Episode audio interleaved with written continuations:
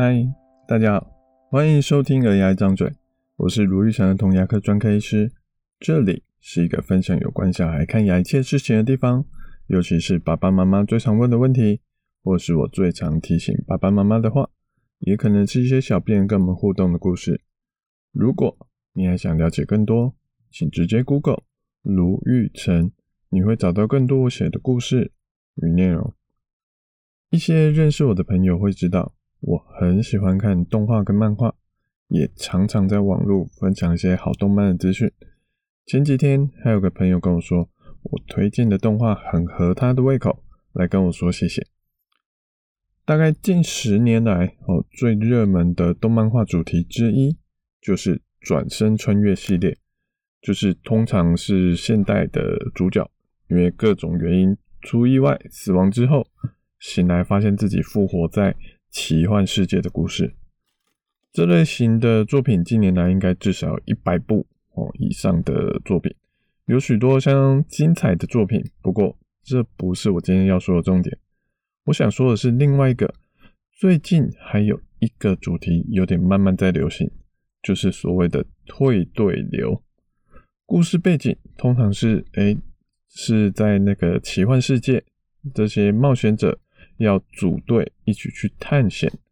那队伍中为了全方面的工作，哦，要有负责防御的战士，要有负责攻击的魔法师，以及可能负责补血的僧侣等等。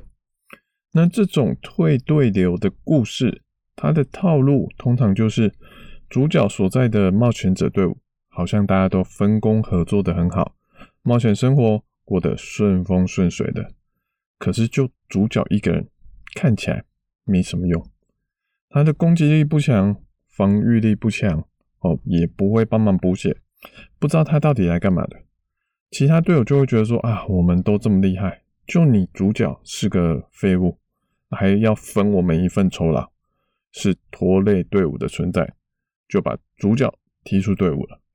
这就是所谓的退队流，讲的是主角离开队伍被退队的故事。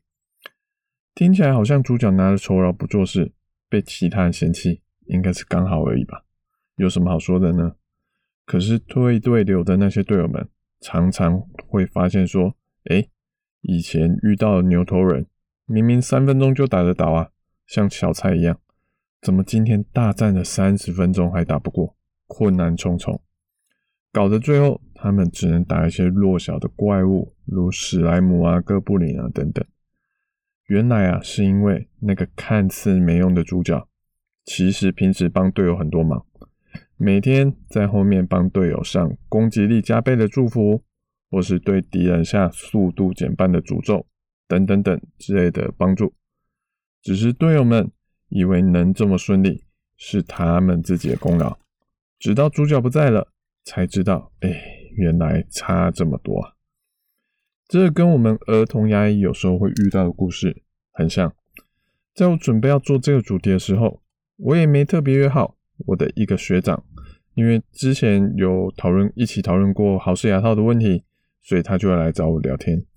他跟我说的第一句话就是：“诶，路易斯，我觉得豪氏牙套有个缺点诶。”我说：“哈，怎么了？”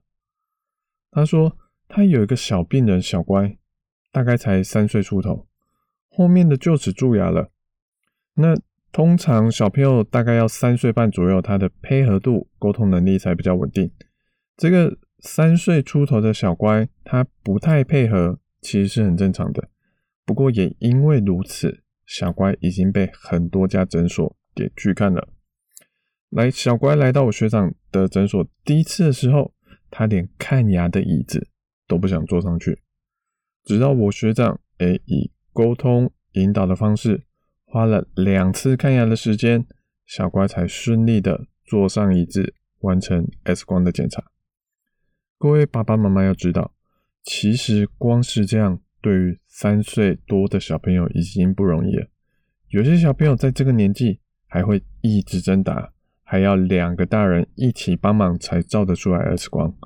小乖能自己照完 X 光，就已经要先给小乖跟牙医一个掌声了。不过骗子的结果一出来的呢，全部八颗臼齿都有牙缝的蛀牙。考虑到小乖的配合度，治疗的难度，虽然没有到神经可以用补的，可是因为这些臼齿还要用个七年到九年，最后在牙医跟妈妈的讨论之后，他们决定使用比较简单、比较快速的豪氏牙套来治疗这些牙缝蛀牙。因为小乖的臼齿牙缝比较大，所以治疗的时候更顺利。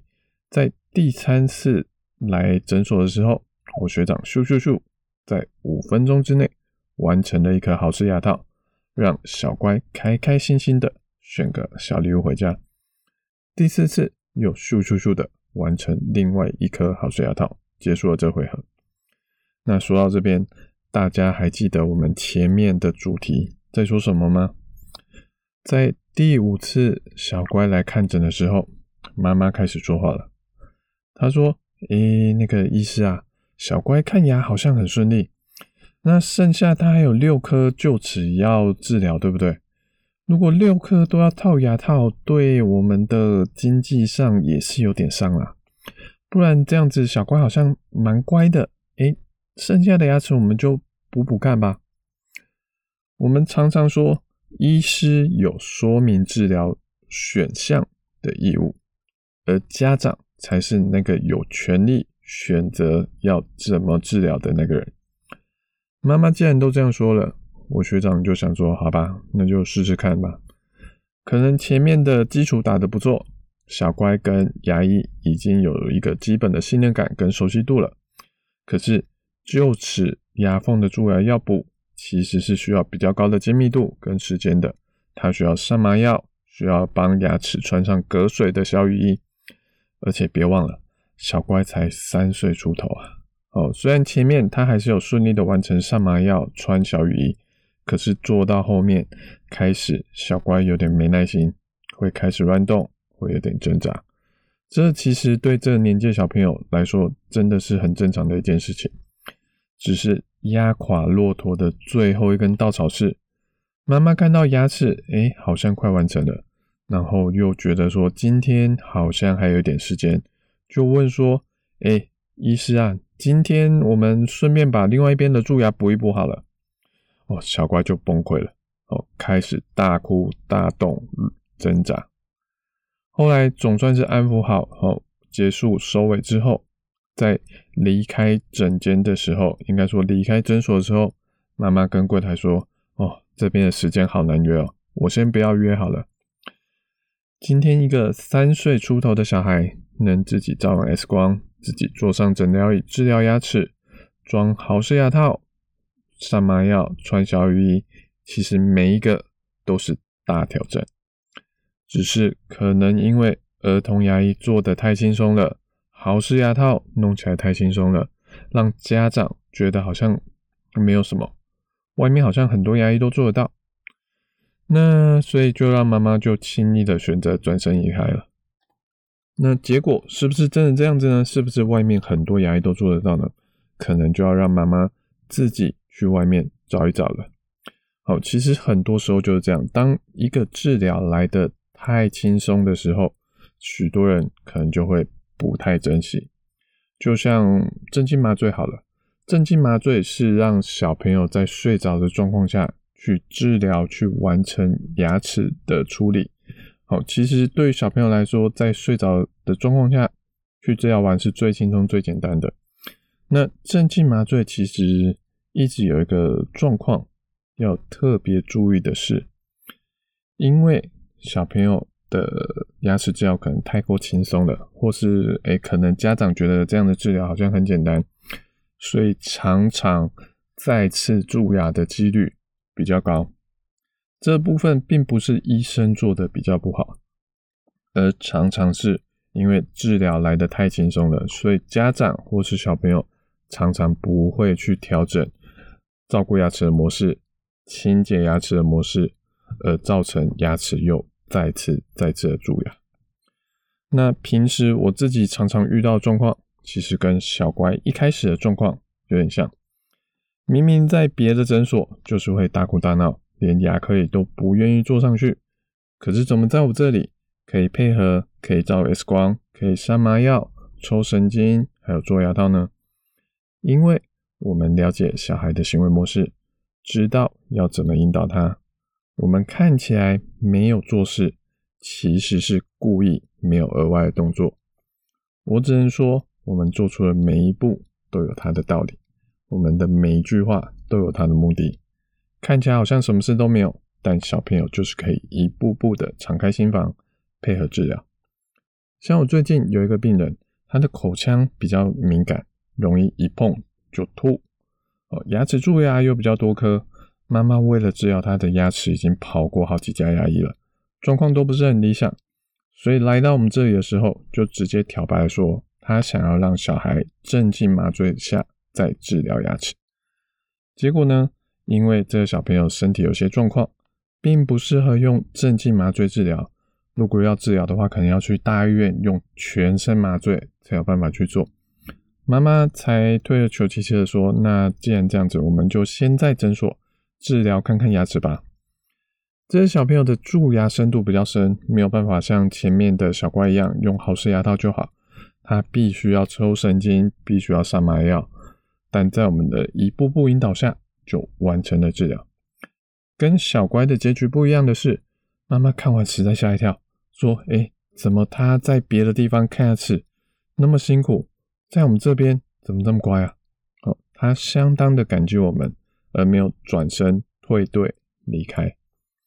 如果一个妈妈只看得到这个医师好不好约，收费便不便宜，那可能还有其他更适合她的医师，而那通常不是儿童牙医最重视的首要目标。治疗牙齿的成功关键，除了医疗之外，家长、小病人，甚至其他一起合作的助理、麻醉医师等等，都是。很重要、不可或缺的一环，因为小孩看起来好像很棒了，就转身离开，那可能就因为就像是因为好几年没有出车祸，所以保险不用保了，安全帽不用戴了，反正都没事吧。等出事之后再来做就来不及了。我们都希望保险、安全帽、灭火器最好都不要有验证效果的那一天。今天最后一样三个提醒：第一个，家长看诊前最好还是好好的跟儿童牙医沟通，看怎么样配合看牙齿，能让治疗更顺利。